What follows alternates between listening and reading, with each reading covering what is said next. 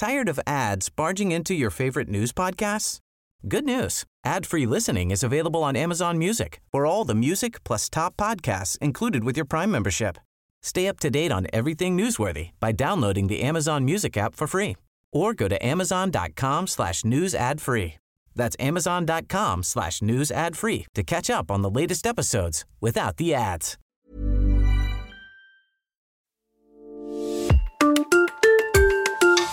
Quelques minutes en compagnie d'une personnalité de la Haute-Loire, c'est ce que nous vous proposons. Bonjour Bernard Souvigné. Bonjour. Vous êtes maire de Rocoul depuis 2004, président de la communauté de communes du pays de Montfaucon. Vous êtes également le président de l'association des maires de la Haute-Loire.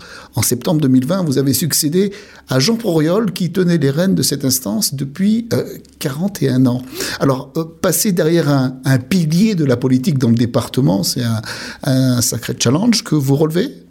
Effectivement, c'est un challenge. Monsieur Proriol, par son passé de sénateur, de député, de maire de Beauzac, connaissait pratiquement tous les maires du département et avait un carnet d'adresses très très bien rempli et connaissait beaucoup beaucoup de, gens, même au niveau au-dessus du département, qui lui facilitaient la tâche dans son rôle de président de l'association des maires de la Haute-Loire. C'est vrai que c'est un challenge. Moi, je connais à peu près toutes les communes du département. Je pense être allé dans toutes les communes du département au moins une fois dans ma vie, mais je ne connais pas forcément tous les maires, d'autant qu'une partie des maires, je crois que c'est 99, ont été renouvelés à, à l'occasion des élections de 2020. Alors, on aurait voulu faire une grande réunion justement pour rencontrer le maximum de maires. Compte tenu des conditions sanitaires, c'est impossible. Donc, ce qui va être proposé au conseil d'administration de la semaine prochaine de l'AMF, c'est de faire des petites réunions locales et convoquer, enfin convoquer, inviter une dizaine de maires euh, suivant les secteurs. Et avec une vingtaine de réunions sur le département, on espère rencontrer un maximum de maires, sachant que beaucoup déjà m'ont téléphoné quand ils ont un petit souci directement ou ils ont téléphoné au secrétariat de l'AMF pour avoir des, informations. On est en contact permanent, il n'y a pas de souci. Bon, s'agissant du, du Covid-19, vous en parliez il y, a, euh, il y a quelques instants, au niveau euh, de la région, puisque c'est pour cela que nous nous rencontrons aujourd'hui. La Haute-Loire est à ce jour le second département le plus impacté après l'Allier. Euh, alors, récemment, le couvre-feu a été généralisé à 18 heures sur tout le territoire. La vie dans les communes, les écoles, les haltes garderies, les commerces, doit-elle être repensée? Alors, a priori, d'après les dernières nouvelles, tout ce qui est euh, périscolaire, ce qui est fin des cours, ne changera pas. Si c'était au-delà de 18 heures, ça pourra être maintenu. Si les cours finissaient déjà dans les lycées après 18 heures, ils pourront continuer de finir après 18 heures. Et tout ce qui est périscolaire, même, et c'est souvent le cas, euh, fini après 18 heures pourra être maintenu également au-delà de 18 heures et les parents auront le droit d'avoir une déro enfin pourront cocher la dérogation pour récupérer leurs enfants même euh, au-delà de 18 heures a priori c'est calé euh, sur l'ensemble de la France. Vous êtes le maire de Rocoul donc vous êtes au contact direct avec vos, administrés. Est-ce que voilà on s'interroge, on s'inquiète de ce dispositif? Beaucoup sont surpris de, que de passer de 20h à 18h, ça soit efficace. Beaucoup sont surpris, d'autant qu'ils disent les gens qui allaient dans les commerces entre 18h et 20h, eh bien, ils vont plutôt avoir tendance à y aller avant 18h. Donc, euh, il risque d'y avoir une concentration plus élevée dans les commerces avant 18h. Et beaucoup se demandent si c'est intéressant d'être plus concentré avant 18 heures ou plus étalé jusqu'à 20 heures. C'est vrai que les gens sont un peu dubitatifs quand, pour l'efficacité de cette mesure. Honnêtement, il faut faire confiance euh, aux mesures gouvernementales qui disent que c'est efficace, mais c'est vrai que beaucoup de gens se posent la question. Jean Castex et, et Jean-Michel Blanquer, le ministre de l'Éducation nationale, ont annoncé que les cantines scolaires vont devoir s'organiser pour éviter euh, trop de brassage au moment des repas. Les protocoles sanitaires dans les écoles seront également renforcés. Mais est-il possible de faire encore mieux de ce qui est déjà fait sur le territoire? Alors là aussi, d'après nos informations, euh, ce qui est conseillé, c'est que les enfants ils aient tous les jours la même place. Alors je ne sais pas dans quelle mesure c'est possible. Ils ont plutôt conseillé dans les endroits qui sont un peu limites d'étaler les horaires de, de, repas au lieu de faire un seul groupe de repas. Et ben éventuellement l'étaler sur deux ou trois groupes de repas ou ils l'ont proposé également, faire un système de plateau repas pour que les enfants soient individualisés. Ça, pour nos petites écoles, je pense que ça sera difficile à mettre en place. Euh, ce qui se passe actuellement est plutôt bien organisé, a priori, euh, mais il y aura des évolutions certaines dans les, dans les plus grandes écoles à, envisager, donc, euh, et peut-être étaler les périodes de, de, de repas ou prévoir des repas individuels. Là aussi, euh, vous êtes en contact avec les maires du département. Est-ce que vous avez des remontées, des, des, des, inquiétudes qui reviennent à vos oreilles en disant ben non, chez nous c'est pas possible ou euh, comment on va faire? Non, là tout de suite, non, j'ai pas eu de remontée de maire euh, directement. Je pense qu'ils vont s'adresser plutôt, dans un premier temps, euh, au service de la préfecture, qui aura les directives nécessaires pour leur répondre. La campagne de vaccination a débuté avec euh, les résidents des, EHPAD et les personnels soignants et les prises de rendez-vous pour être vaccinés contre la Covid-19 s'ouvrent aux volontaires âgés de plus de 75 ans et aux personnes fragiles. La démarche peut notamment être réalisée en mairie. Alors est-ce que vous avez, euh, vous, des informations là-dessus? Parce que j'ai l'impression que beaucoup se posent des questions. Où s'adresser? Voilà. Donc, dans un premier temps, sur le département, il a été choisi trois euh, EHPAD pour euh, commencer les vaccinations. Donc, ça s'est fait. A priori, ça s'est plutôt bien passé dans les trois EHPAD. Maintenant, ça va se généraliser aux autres EHPAD. Je crois qu'on a autour de 35 EHPAD dans le département. Donc, ça va se généraliser. C'est les, les gens prioritaires. Ensuite, ça sera les gens de plus de 75 ans. Là, normalement, il y a des plateformes qui sont prévues, il y a Doctolib, il y a des choses comme ça qui sont prévues par le gouvernement qui jusqu'à euh, peu n'étaient pas accessibles parce que saturés ou pas encore mis en place. Donc les trois directeurs des hôpitaux de la Haute-Loire, qui sont les centres de vaccination actuels, Saint-Jean, Le Puy et Brioude, se sont inquiétés de cet état de fait et ont contacté l'AMF sachant que trois communes déjà avaient pris des initiatives individuelles, Saint-Jean, Saint-Maurice-de-Lignon et Le Puy.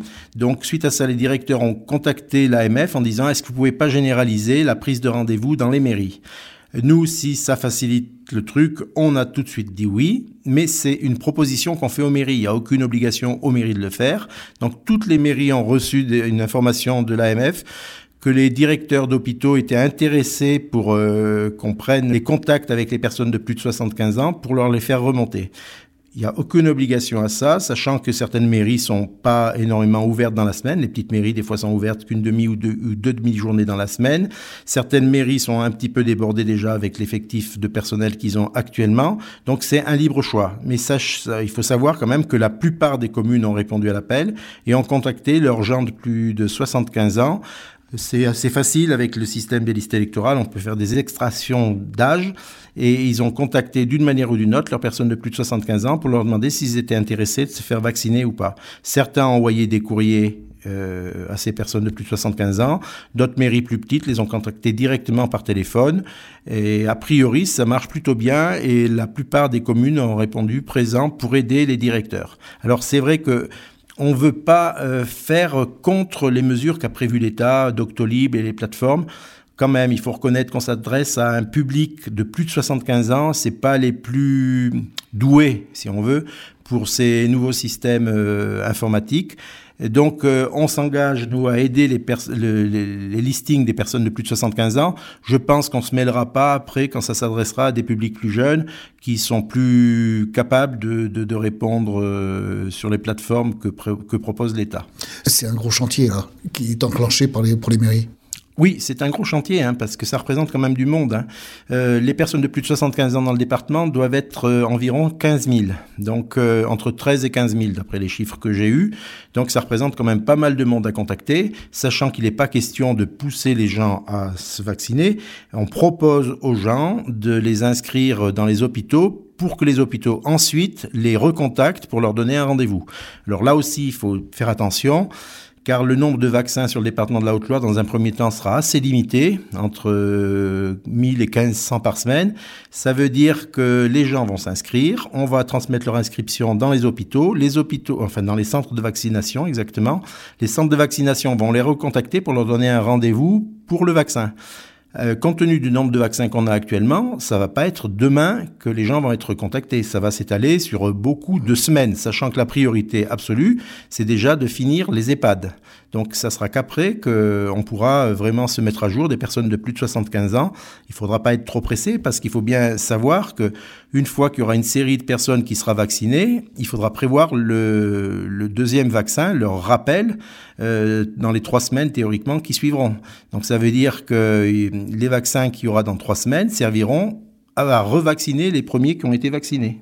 Le message, en tout cas, à retenir, c'est rapprochez-vous de votre mairie, déclarez-vous, euh, manifestez-vous pour faciliter le travail. Voilà, normalement les mairies sont aptes, elles ont les éléments nécessaires pour prendre votre inscription. C'est pas eux qui vont vous conseiller médicalement, ça les regarde pas du tout, mais ils prendront acte que vous voulez vous faire vacciner ou pas vous faire vacciner. Si vous voulez vous faire vacciner, on transmet votre votre volonté au centre de vaccination le plus proche et c'est le centre de vaccination qui vous contactera pour vous donner rendez-vous. François Barouin, le président de l'Association des maires de France, reproche au gouvernement d'avoir confié le pilotage euh, de la vaccination au ministère de la Santé et à l'ARS, l'Agence régionale de santé. Il disait euh, ce sont des producteurs de normes administratives, mais certainement pas des logisticiens. Vous partagez cet avis?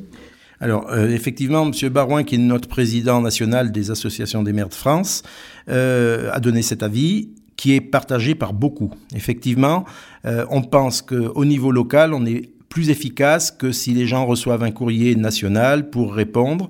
Euh, ça sera beaucoup plus anonyme et on pense être beaucoup plus réactif dans un premier temps. Surtout que si on a demandé aux mairies de, de prendre les premières inscriptions, c'est à la demande quand même des centres de vaccination qui ne voyaient rien venir du côté de l'ARS et de la préfecture dans un premier temps. Alors il y a toute une mise en place à faire. C'est un peu normal que l'ARS et le département aient pas donné des directives plus précises dans les centres de vaccination, mais nous, ça nous permet de pouvoir commencer les vaccinations sur le département des personnes de plus de 75 ans dès le 18 janvier, ce qui aurait a priori pas pu être possible si on avait attendu l'ARS et le département le temps de la mise en place. Euh, je saute du, coq à l'âne pour clôturer ce, cet entretien. Vous avez euh, eu très récemment des infos sur la carte scolaire. Effectivement, l'Association des maires de France, enfin son bureau, a rencontré Madame Aubry, l'inspectrice départementale, qui nous a fait part que le 28 janvier aurait lieu un comité technique décidant, alors décidant ou pas, euh, la fermeture de certaines classes sur le département. Donc elle a tenu à nous alerter qu'il y avait beaucoup de classes qui étaient en dessous des seuils de fermeture, qu'il y avait des risques de fermeture. Donc il y a un comité technique qui rendra son verdict le 28 janvier. Elle nous a bien dit que les gens qui allaient être concernés, les mairies qui allaient être concernées, seraient contactés par les inspecteurs de secteur pour leur dire le risque qu'il y a de fermeture. Donc nous, on a euh, laissé un message à tous nos maires de nous faire remonter, si c'était le cas, euh, le problème qu'il y avait dans leur commune pour qu'on puisse discuter avec euh, l'inspection académique départementale éventuellement d'évolution dans le projet de éventuelle fermeture. effectivement, des fois, il peut y avoir des problèmes d'effectifs qui ont été mal compris, des, des projets de, de, rentrée de nouveaux élèves qui n'ont pas été notifiés. Il y a peut-être des marges de manœuvre possibles. Donc, il n'y a encore aucune certitude sur les fermetures. Il y a quand même un risque puisque beaucoup d'écoles en Haute-Loire sont en dessous des seuils de fermeture. Normalement, euh, beaucoup d'écoles, si on appliquait les seuils de fermeture officiels, devraient fermer des classes. Donc c'est ce qu'on souhaite au minimum, bien sûr, mais euh, il y a quand même ce risque-là. Donc euh, Madame Aubry nous a dit que les verdicts tomberaient théoriquement le 28 janvier. D'ici là, les maires contactés où il y a un risque, devront nous le dire et on essaiera de, de discuter avec l'inspection académique. Bref, faut être sur tous les fronts en ce moment, presque. Oui, mais c'est ce qui fait l'intérêt de, de, de, cette activité. Hein. Il n'y a pas de souci. On est là pour ça. Mais c'est vrai qu'il y a beaucoup de sujets qui sortent. Les principaux qui inquiètent les maires pour le moment, je pense, c'est cet amoncellement d'aides qui tombe. Alors tant mieux. Cet amoncellement d'aides qui tombe pour les investissements. Il y a le plan de relance de l'État, il y a le plan de relance de la région, il y a des aides par le département, il y a des appels à projets qui sont très courts dans leurs réponses. Euh, ça tombe un petit peu de partout. Tous les maires euh, n'arrivent pas à suivre. C'est assez compliqué à suivre. Et puis on ne sait pas si les aides peuvent se cumuler, on sait pas, on n'a pas tous les éléments. Je pense que ça c'est le sujet principal des maires pour ne pas louper des financements qui sont très intéressants cette année sur les investissements, mais qui sont un peu durs quand même à mettre en place, il faut le reconnaître. Justement dans les projets, puisque vous êtes le maire de Rocoul, c'est euh, quels sont les, grands projets prévus? Alors nous, pour euh, notre secteur, au niveau de la communauté de communes du pays de Montfaucon, euh, l'axe des six ans, c'est redynamiser l'attractivité de notre territoire puisque depuis euh, 7-8 ans, on est en légère perte de population. On veut redonner un coup de boost à notre euh, communauté de communes. Et en priorité, ça part tout de suite, là, à court terme, sur la revitalisation de nos bourgs. Donc, dans le cadre des petites villes de demain, on a trois communes de notre Comcom qui ont été retenues, Riotor, Mofocon et Dunière. Donc, on va axer dans un tout premier temps la revitalisation de nos bourgs, de nos commerces, de nos façades.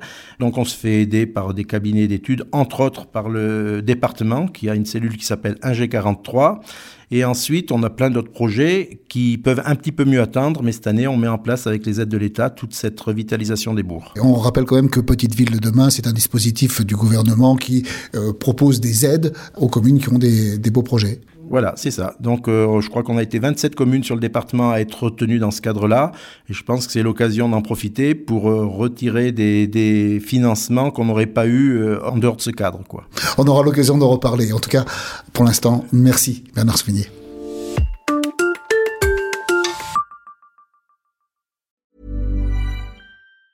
Tired of ads barging into your favorite news podcasts?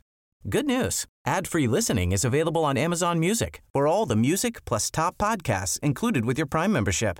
Stay up to date on everything newsworthy by downloading the Amazon Music app for free or go to amazon.com slash news ad free. That's amazon.com slash news ad free to catch up on the latest episodes without the ads.